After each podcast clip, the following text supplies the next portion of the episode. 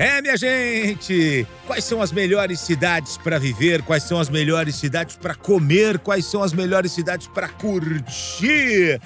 Eu quero começar destacando São Paulo, a terceira melhor cidade do mundo na gastronomia. Eu achei esse dado muito interessante.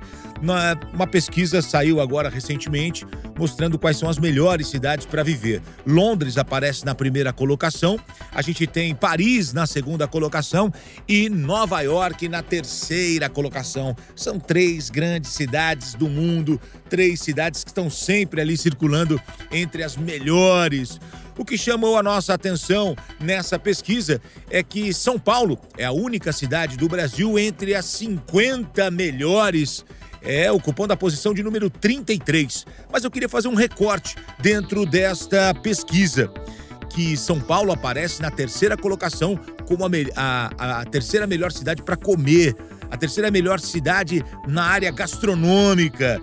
Eu estou trazendo para você o ranking anual World's Best Cities, que é realizado pela consultoria de marketing de eventos globais Ressonance. O levantamento é considerado um dos mais completos do mundo pela agência Bloomberg.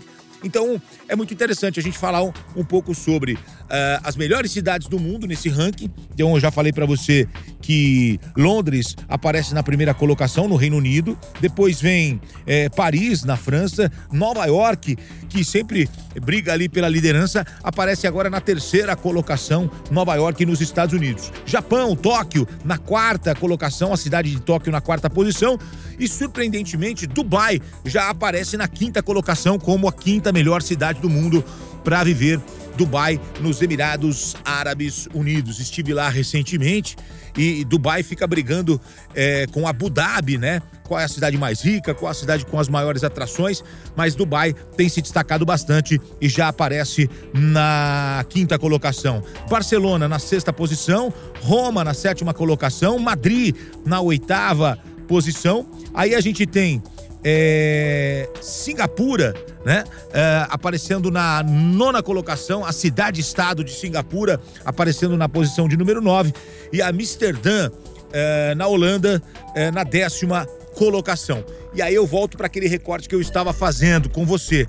É, São Paulo ah, aparece na terceira colocação quando o assunto é gastronomia. Eu achei muito interessante isso porque São Paulo hoje você consegue comer é, comida do mundo todo. Você escolhe um país, procura o um restaurante e você acha. São Paulo aparece na terceira colocação quando o assunto é gastronomia e na quarta colocação quando o assunto é cultura.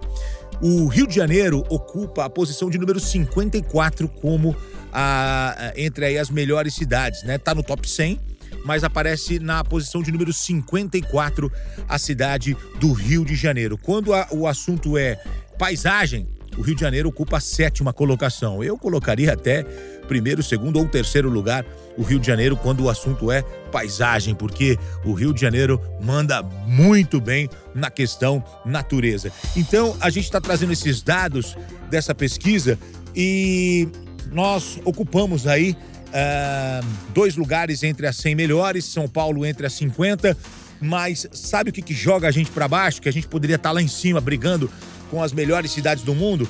A questão segurança e infraestrutura. São, são dois pontos, na verdade. Peço desculpas aqui, são dois pontos. Uh, os principais uh, quesitos aí que jogam a gente para baixo. Segurança, a primeira uh, colocação aí para afastar turistas, para prejudicar o desempenho dessas cidades e a outra questão é infraestrutura. E se você for analisar, uma coisa é ligada à outra, mas a questão segurança, sem dúvida, é a principal.